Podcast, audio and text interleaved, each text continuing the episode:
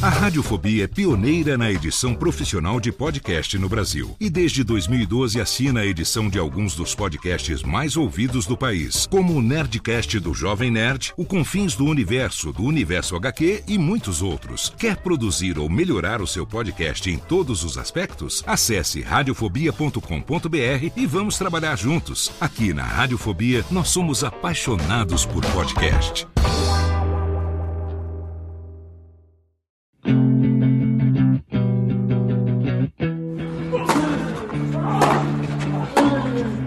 Drop Shot na paralela.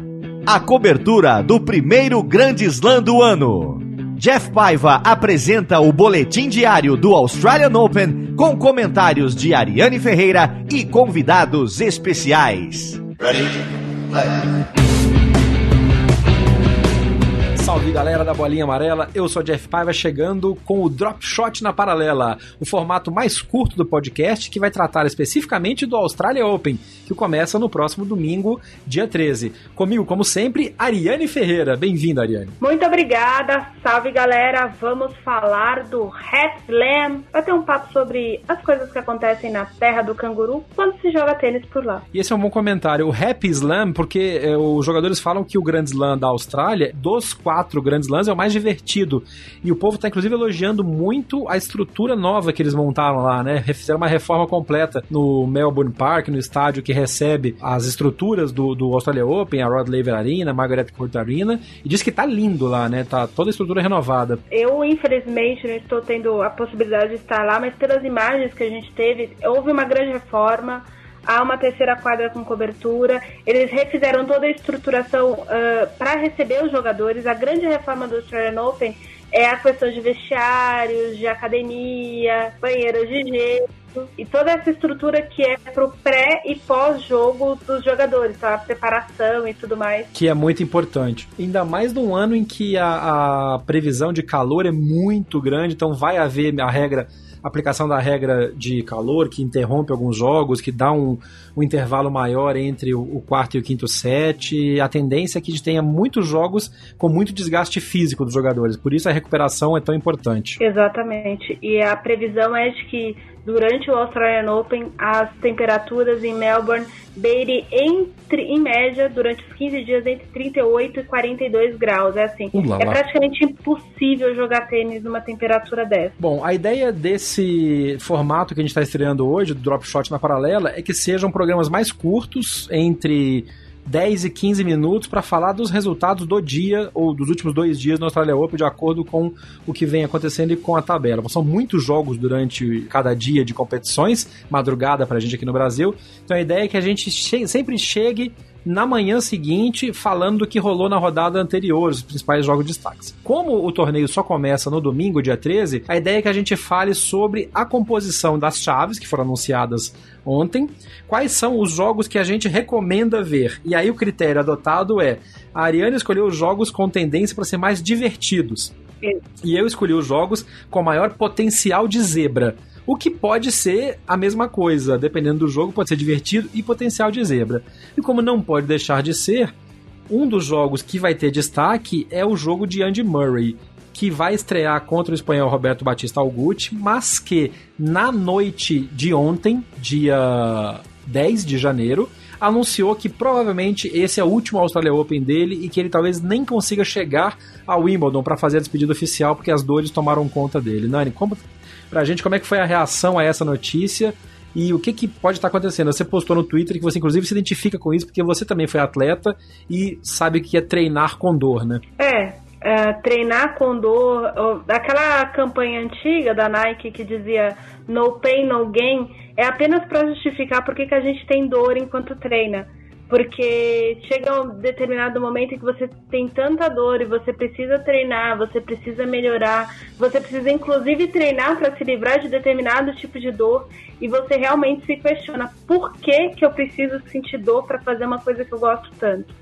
E aí eu acho que quando você chega nesse questionamento, o, o esporte já não está valendo para você. A gente conversa com os jogadores, tanto de tênis quanto de outros esportes, que abandonaram o esporte por lesão, a gente entende que no dia que aquela frase sem dor não há vitória, é, não há ganho, não há logro. Quando você duvida dessa frase, o esporte já não é mais para você.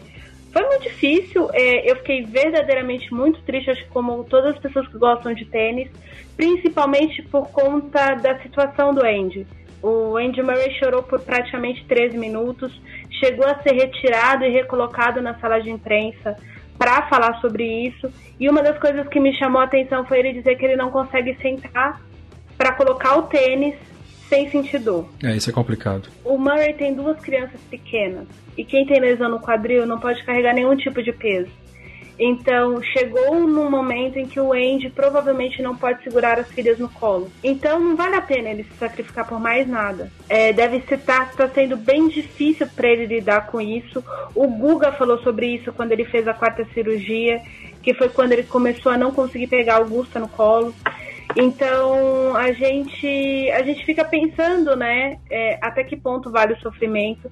Eu vou lamentar profundamente, eu acho que todo mundo lamenta profundamente a aposentadoria do Murray, mas é isso. Quando acontece de se abater uma lesão tão grave quanto a dele, por mais que as pessoas digam, ah, mas às vezes tá com drama. Não, imagina. Ele perdeu um jogo pro Curry, praticamente se arrastando em quadro em 2017 em Wimbledon e ele foi mais alvo de crítica de que, de que perguntas de que, tá, tudo bem, o que, que você estava sentindo ali mesmo? Porque você não estava bem. Não, as pessoas estavam criticando o fato de ele ter perdido por um sacador na grama. Então, às vezes, inclusive, acho que é uma meia-culpa pra gente da imprensa. A gente não se coloca no lugar do atleta em vários momentos. É. E a gente precisa deixar isso claro pro ouvinte da gente, pro leitor da gente, porque não é fácil. É puxado. E como, como você comentou, foi a mesma contusão, o mesmo tipo de dor de operação, de limitação que tirou o Guga das quadras muito mais cedo do que a gente gostaria de ver, né? Então, isso, acho que a gente vai falar mais longamente sobre isso na edição completa do Backhand na Paralela, pós Australia Open, já com mais informações e como é que vai ser a. como vai ter sido a performance do Murray no Grand Slam inicial e depois o que ele planeja para o futuro de acordo com como tenha sido a, a, coisa dele. Mas é fato que o, a chave dele tá bem complicada, porque ele saiu na estreia pegando o Batista Gucci, que é o cabeça de chave número 23, acabou de ganhar um título agora em Doha, jogando só vencendo só Berdych, Vavrinka e Djokovic. Quer dizer, o Batista Agut tá embaladíssimo. Nesse caso, o Murray passa a ser o potencial de zebra nesse jogo, né? É, total zebra, até porque o Bautista tá sendo. Ele é aquele espanhol diferenciado, ele se sente bem jogando num calor extremo no piso rápido. Ele tem melhorado as campanhas dele no Australian Open. Ano passado ele conquistou o título de Auckland também, nas temperaturas ali mais no nível da Austrália do que Doha. Seria um jogo perigoso pro Murray jogando em condições. Não estando em condições, é, o potencial de zebra by de Murray é bem grande. E nesse quadrante de cima, onde está o Murray, esse quadrante é liderado pelo Nadal. Não. O primeiro cabeça de chave forte é o Tillich. Que é quem ele pode enfrentar numa possível oitavas de final, né? Exatamente. O Murray tá no quadrante de baixo do Federer. Terceira rodada dele é caixa 9 ou Nishioka. Aí as oitavas ele pode pegar ou Verdasco ou Tillich. E aí ele vem pro quadrante do Titipaz nas quartas de final. É, Titipaz e Federer. É, então não tá um caminho muito bento pro, pro Murray, não. Já pro Federer, é um quadrante relativamente interessante, né? Ele tem um potencial de jogo bom, porque ele pega logo um qualifier na, na, na, segunda rodada e ele pode pegar o Monfils na terceira rodada, né? Não, a, a, grande questão do Federer é passar pela essa primeira rodada com o Denis Stomin. Você acha que o Stomin potencial de zebra aí? Nossa, total, porque o Stomin, ele sempre é aquele jogador que arrasta a, a primeira rodada pro quinto set na Austrália. E aí tudo vai depender de horário de programação. Se o Federer jogar à noite, não tem a mínima chance pro Stomin. Agora, se eles jogarem fim de tarde ou início de tarde, a chance de zebra é bem grande. Aí, a partir daí, o caminho dele provavelmente é o Daniel Evans, que foi o algoz do Rogerinho no quali. Aí, na sequência, ele deve pegar o Monfils ou o Dismusur. Eu acho que quem passa aqui desse Monfils Dismusur pode ser o Bósnio. Não sei não. Acho difícil pro Monfils esse jogo. Aí ele pega o Titipás. Ou o Murray, né? Não, ele pega o Titipaz e aí quem vencer poderia pegar o Murray. É oitavas com o Titipaz e quartas possivelmente com o Murray. Ah, porque nas oitavas o Murray pegaria o Tillich. Exatamente. se tudo ocorrer bem pro Andy É. e ele vencer Andy, né? o Bautista na primeira rodada. E o Katianov na terceira, né? Exatamente. É, é, o, o caminho do Andy é dele ficar no máximo lá pra terceira rodada. Né? O Kachanov, apesar do, do que o, o Karen não jogou bem ainda esse ano, mas enfim, tá melhor fisicamente, tem nem o que comparar. É. O Titi Paz precisa passar pelo italiano Matteo Berrettini na primeira rodada. Pra mim, o jo- é como o Federer, o jogo dele é esse jogo de primeira rodada aqui. É. E talvez o de terceira rodada, que é o Nicolás Basilashvili, que estreia contra um qualifying americano que eu não me lembro de ter visto jogar. É, o Eubanks é um cara que deu um trabalhinho na, no, na US Open Series do ano passado, pode ser interessante. Eu não vi nenhum jogo desse rapaz. Eu lembro dele ter ganho alguns jogos, mas eu não vi nenhum jogo desse rapaz. Não sei criticar nem pro bem nem pro mal.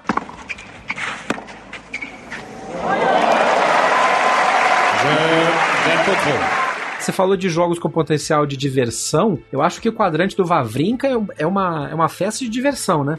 Porque você tem o Vavrinka com o Gulbis e tem o Kyrgios pegando o Raonic logo na primeira rodada. Sim, tanto é que Vavrinka e Gubis é o meu top da lista. Vai ser o jogo, talvez a chave masculina mais divertido, se tudo correr bem. Kyrgios e Raonic pode ser que dê uma- alguma sopa bem gostosa para o pessoal comparecer e assistir, ou vai ser uma porcaria. Tudo depende do Kyrgios normalmente. Ah, esse jogo do Pierre Hugo Zerbeira que, e o Sam Curry, que também está no quadrante, é bem interessante porque são dois jogadores completamente diferentes que jogam bem em piso rápido. Pode ser que seja um jogo divertido, mas eu não, não apontei ali na minha lista. Como o Stan e o Gubis são o top da minha lista, vou fazer só uma observação. Os dois se enfrentaram apenas uma vez no Cyber de Monte Carlo em 2010 e deu vitória do Vavrinka 6-1, 6-4. Nossa, é outra, é outra realidade hoje, né? É totalmente, é completamente diferente para os dois. Ah, o Vavrinka vem de lesão, ainda tá tentando se achar em quadra, tá tentando achar o bom tênis dele. Fez uns, uns bons jogos no fim do ano passado e agora no- na abertura da temporada. Já o Gubis finalmente está conseguindo se afastar do fantasma da lesão no ombro. Não operou, continua jogando com dor, mas tem jogado bem. Eles são dois jogadores antagonistas em vários pontos dos jogos deles, então vai ser, vai ser um jogo bem interessante, bem divertido esse jogo. Deixa eu dar um chute, eu não vi a lista da Ariane antes, deixa eu dar um chute e imaginar que um dos, dos jogos com potencial de diversão na sua lista envolve um certo francês quebrador de raquete e um certo austríaco queridinho da galera. Eu sou uma pessoa previsível, apesar de ser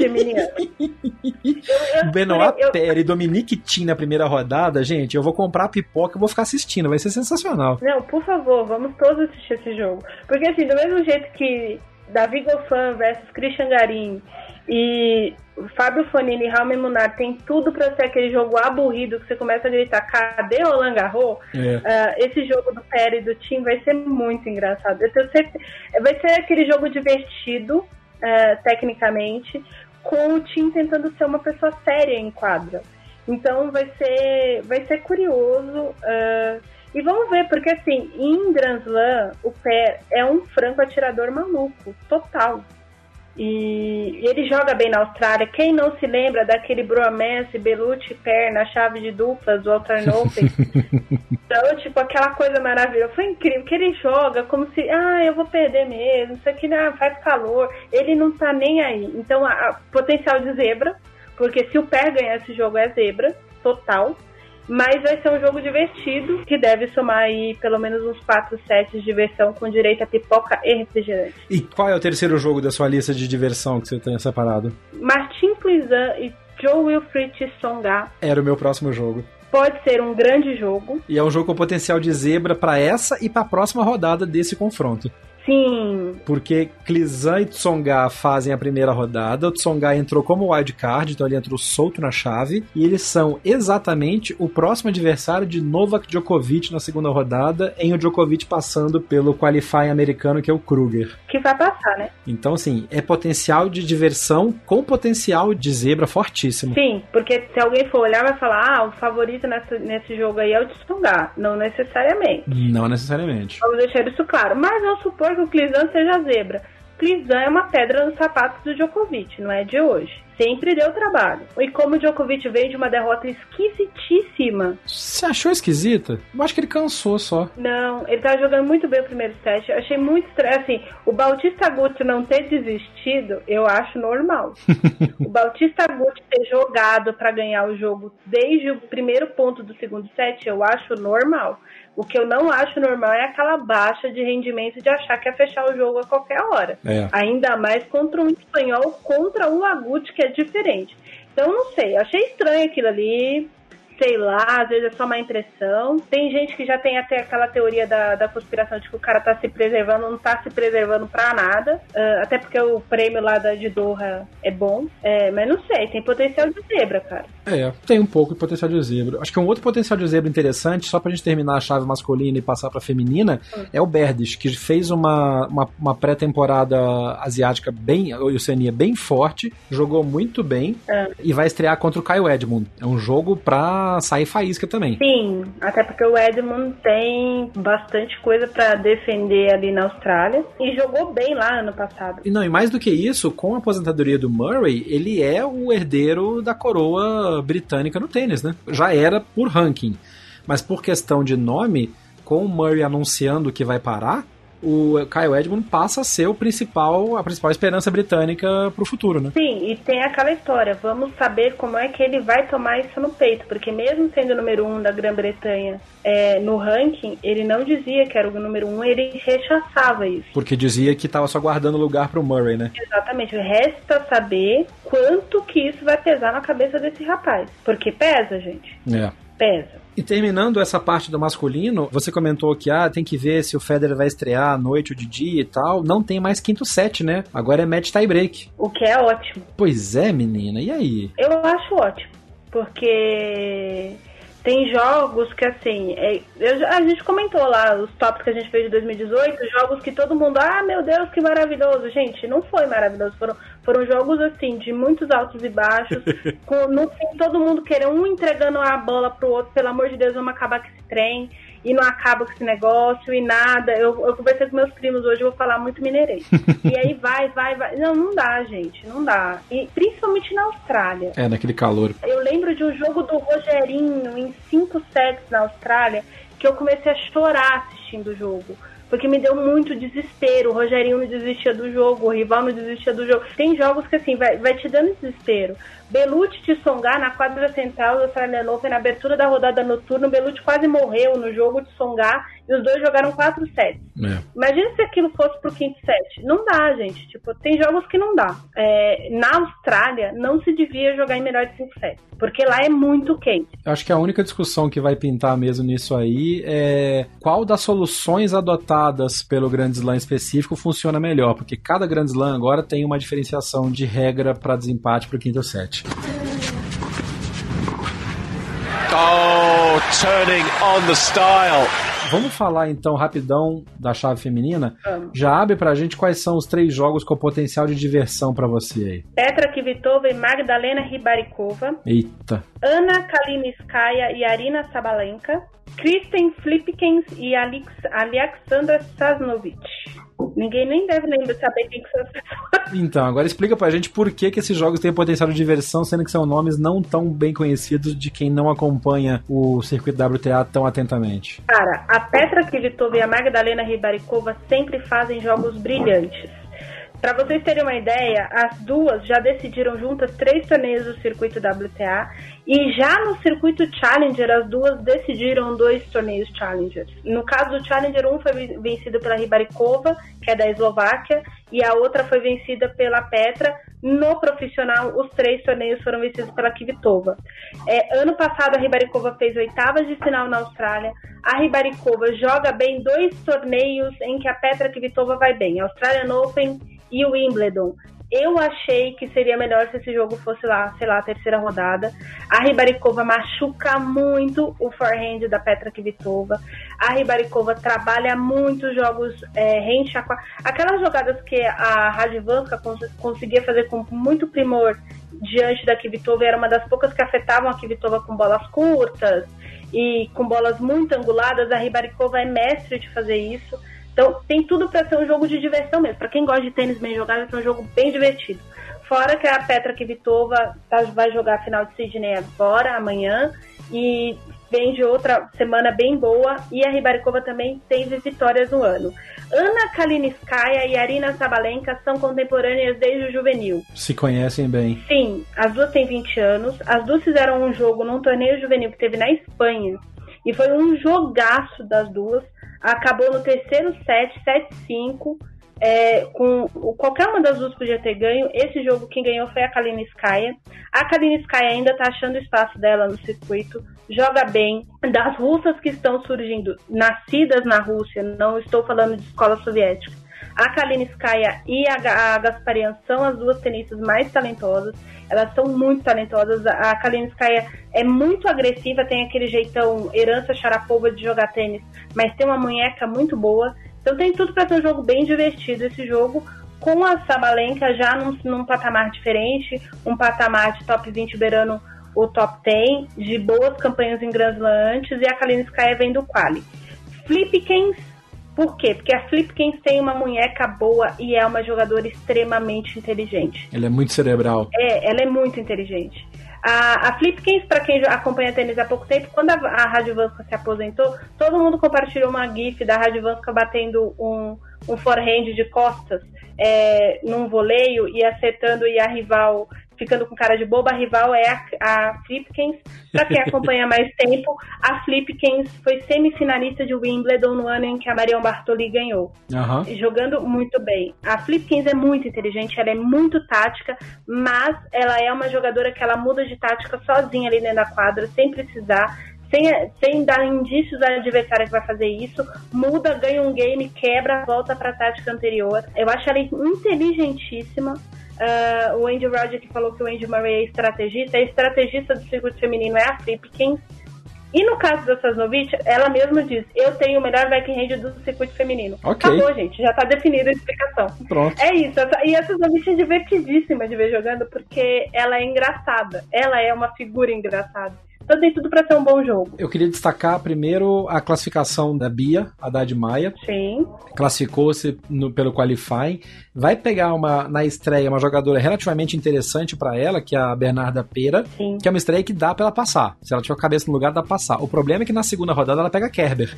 É. E aí vem o potencial de zebra. Eu acho que se a Bia, embalada pelo quali, se ela ganhar bem da Pera, eu acho que ela vai para cima da Kerber e o jogo da Bia encaixa bem com o jogo da Kerber. Vai ser uma porradaria. Mas o paredão Angelique Kerber, a Bia não vai furar. Ela não furou a Sarehane no Rio de Janeiro. Acho bem difícil. É possível, mas acho bem difícil. Aí potencial de zebra, mas é isso. Vai ser. Ela vai ter que. A, a Bia vai ter que ter a cabeça muito, muito no lugar. Um outro jogo que eu quero destacar também é a, a pedreira que vai ser Ostapenko e Maria Sakari. Vai ser bom. Também vai ser porradaria, ali é porradaria para todo lado sem olhar pro lado, né? Nossa vai fazer a curva, vira, se tem carro do lado vai bater, se não, winner wall, vambora. Quero ver quem vai sobreviver a esse confronto de batedoras com força, porque a Ostapenko tá caladinha, tá vindo fazendo seu controle, tá jogando ali, mas em Grand Slam ela vem forte, e a Sakari tá no momento de jogo muito bom, né? E o jogo da Sakari é um jogo que incomoda, quer dizer, a Ostapenko só se incomoda com ela mesmo batendo e errando. Né? É, mas a, a grande questão é que assim, a Ostapenko ainda tem resquícios da lesão, né? No, no punho que ela sentiu, sentiu o cotovelo, chegou a abandonar em Seul no fim da temporada passada. Ela ainda aparentemente está sentindo resquícios dessa lesão. A Sakari, quem acompanhou a Copa Hopman, jogo de duplas mista, a mulher bateu na bola mais que o Titi Pass. Nossa, ela deu muito forte, ó. Nossa, foi um negócio assustador, assim, porque a gente está acostumado a ver, principalmente aquelas tchecas altas, gigantescas, tipo a Pliskova, que bate muito na bola, mas a Sakari bate, mas a Sakari, a Sakari diferente da Ostapenko, ela não é pancada ao limite. Então, ela é um pouco mais inteligente que o Tapenko nesse sentido. Vai ser um bom jogo. Um outro potencial de zebra que a gente tem também é a estreia da Halep. Primeiro, por ser a Halep estreando em Grand Slam, tem sempre aquele potencial de nervosismo versus a pressão que vem em cima da número 1, um, que tem que ver como que a Halep vai, vai lidar. O problema é que a estreia da Halep é a repetição da primeira rodada do US Open, no qual ela foi eliminada pela Canep. E por uma jogadora que sabe jogar contra ela, né? Então, já tem ali a estrutura, já tem inclusive o último jogo que funcionou e que, então assim, se a Halep não fizer alguma coisa para mudar o que ela, o que não funcionou no US Open, potencial de zebra altíssimo na estreia da número 1 um do mundo. Muito grande. E se ela passar, a Verônica Kudemova passar, Kudermetova. a Halep também vai, vai ser difícil. Eu vi um jogo dessa moça no quali, ela é bem boa e ela já vinha jogando bem na, na China, ela jogou na China, eu acho. Na Geoasiática. Ela jogou bem essa russa. Jovem também. Na verdade, a chave da Halep não tá confortável, porque o quadrante dela tem a Canep na estreia, tem a Kudermetova na segunda rodada potencialmente complicada, e depois ela pode pegar a Alizé Cornet ou a Venus Williams Sim, na terceira rodada. ou ela pode, se. Porque aqui, teoricamente, a zebra na estreia da Vênus é a Vênus, né? Teoricamente. É, é. Porque a Mihaela Brus- Brusanesco é a cabeça-chave. Essa romena é boa jogadora. A, Mi, a Mihaela também é romena. E ela conhece muito a Halep. Então, vamos supor que ela passe pela Vênus, aí ela provavelmente ela tem jogo, o jogo dela se encaixa melhor para vencer a Cornet. Vai ser dureza para Halep a terceira rodada. Aí, quarta rodada, ela pode pegar a Vênus, a Vênus não, a Serena, Pode fazer uma sequência de Williams. mas aí ela pode entrar pra história e tornar-se uma nova King Clyde, ser a única a vencer as duas irmãs Williams no torneio. E depois disso, ela ainda pode ter a Kazatkina nas quartas de final. Cara, ou mesmo a Muguruza. Mas a Muguruza. A Muguruza não chega nesse ponto, né? Esse, aí, esse susto a gente não corre, não. Não, a Muguruza, enfim. E meu último destaque de potencial zebra é a Carro Garcia, porque ela pega na estreia a fran- também francesa Panchet. E aí tem o problema de ser a Carro acabou de, de se retirar do, do torneio que ela estava jogando na semana passada, sentiu uma contusãozinha. E vai jogar contra uma francesa, uma menina que ela conhece. E aí tem aquele potencial do baixar pro nível da outra, estreia, tensão. A Carro é uma das meninas que, desde a outra encarnação do backhand na paralela, eu já falo, tem que prestar atenção, potencial de número um do mundo, mas ela tem ainda algumas coisas que a complicam. E estrear contra uma jogadora do mesmo país, na estreia, o potencial de zebra tá ali. Eu acho que tem um alerta a ser ligado, é um jogo interessante pra gente acompanhar. Sim. Você falou em francesas, a Anastácia Potapova, já falamos dela no último episódio, jovem, russa, estreia ah, contra a Pauline Parmentier. Tem tudo pra ganhar. E por que que eu tô falando na Potapova? Olho nessa garota nesse torneio. É, nela e na Gasparian. Ah, são as duas russas que podem despontar. Acho que nem a Sharapova. A Sharapova aqui vai passar da Dart, mas a Cisteia, por exemplo, se estiver inspirada, ganha da Sharapova. O problema é se tiver inspirada, né? É, A Sorana, a Sorana já tem um tempo que ela tá na- ali naquele, naquele modo meio Rubinho no final da Ferrari, né? Vai, não vai, inspira um, depois faz três, quatro meio burocráticos. A chave da Sharapova tá complicadinha, mas tá, tá- não tá tão ruim quanto podia ser. Não, a não. única complicação da Sharapova aqui é a, a Wozniak na terceira rodada. E só pra fechar, o último potencial zebra é também a Sloane Stephens, que estreia contra a Townsend, duas americanas. A Townsend com um potencial incrível também. E, de novo, mesma coisa da Carro Garcia, estreando contra uma jogadora do mesmo país, que teoricamente se conhece, treinam algumas vezes juntas, tem um potencial de zebra interessante aí por conhecer a adversária e poder aprontar. E fora que a Townsend é dessa geração, que a Stephens é da geração dela. Townsend, Sofia Kenin, Madison Keys. Apesar da Townsend não ter despontado, é a mais, talen- a mais habilidosa com a mão na raquete de todas elas. Então, é potencial de zebra, mas não é, né? Se ela ganhar, não seria uma grande surpresa, assim. Eu acho que potencial de zebra mais por ser é, uma, uma jogadora não ranqueada versus uma Campeã de Grand Slam, né? campeã de Grand Slam. É, E a estreia da campeã de Grand Slam tem um peso mais forte por ser contra uma compatriota que a conhece bem. sim, total.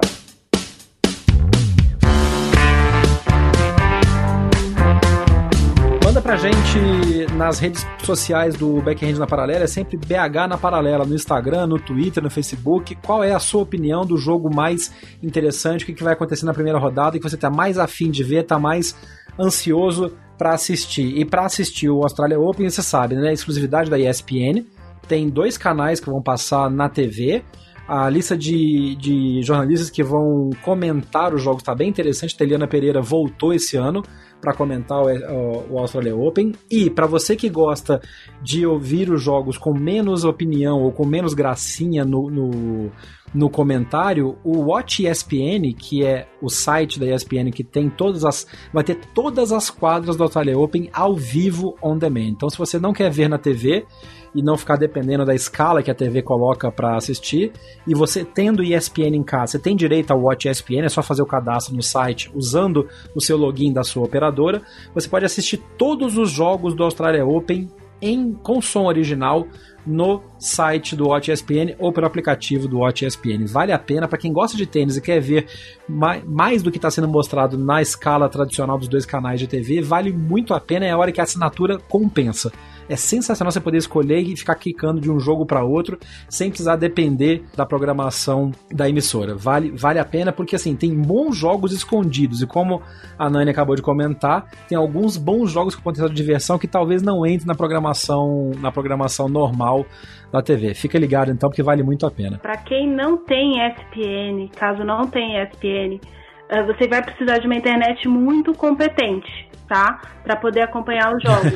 Mas dá para acompanhar os jogos de todas as quadras, absolutamente todas as quadras no site do Australian Open. Tem um porém, o contrato da ESPN uh, eh, Brasil com o Australian Open não permite que os jogos da quadra Margaret Court sejam transmitidos via online para o Brasil. Ah, é?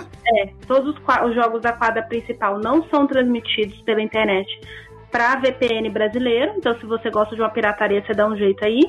E no caso de alguns jogos da, Rod, da Rod Laver Arena, que é a segunda quadra do complexo, depende da programação. Se o jogo entrar na programação da ESPN e não da ESPN+, o jogo é cortado de transmissão para o Brasil. Pelo site do Australia Open. Do Australia Open, isso no Australia Open. Então, se você não tem a ESPN, por alguma razão, não sei, não está no seu pacote, você não tem dinheiro para pagar, eu sei lá. No site do Australian Open você consegue acompanhar qualquer jogo do torneio, desde que não seja da quadra central. Então não adianta também você não ter ESPN e querer assistir os jogos do Federer. Porque o Federer vai jogar na Margaret Court e na Rod Laver Arena, a gente sabe que é isso que vai acontecer. Então, a partir desse momento, se a ESPN for transmitir o jogo do Federer, você não assiste. Jogos da Margaret Court não são transmitidos para o Brasil, mas você pode ouvir pela rádio do Australian Open o som ambiente, se você quiser, com o narrador em inglês, e aí você no caso, vai ser como se você estivesse acompanhando um jogo de tênis pelo rádio. O que é uma experiência bem interessante. Se você fala inglês a ponto de poder ouvir e entender um programa de rádio, é uma experiência bem, bem legal. É uma outra maneira de receber a informação do jogo e fica muita coisa na sua cabeça com a descrição dos comentaristas e o som ambiente. É. Mesmo que você não entenda muito bem inglês, vale a pena entrar no site do Australia Open, ausopen.com, e ouvir um jogo na rádio online um dia para experimentar. É uma coisa bem, bem legal. Esse foi o primeiro Drop Shot na paralela. A gente vai voltar no decorrer do Australia Open com programas mais curtos, fazendo análise da rodada de cada dia.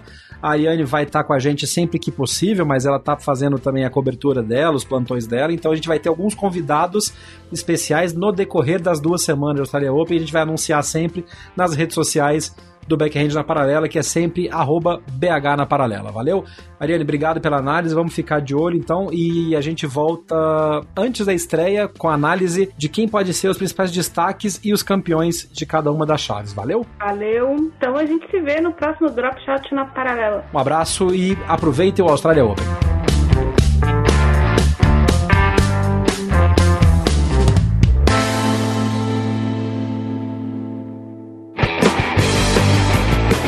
Você ouviu o Drop Shot na Paralela. Não deixe de acompanhar diariamente as informações atualizadas no Twitter, Facebook e Instagram. BH na Paralela. Este podcast foi publicado pela Radiofobia Podcast Network. Olá, eu sou Léo Lopes e quero convidar você a ouvir o Pod Notícias, a sua dose semanal de informação sobre o mercado de podcasts no Brasil e no mundo. Um podcast curtinho de 15 minutos com o resumo de tudo que acontece nesse universo do podcast que cresce a cada dia e que chega até você toda segunda-feira às 7 horas da manhã no seu agregador de podcast preferido e também no YouTube. Acesse agora em podnoticias.com.br.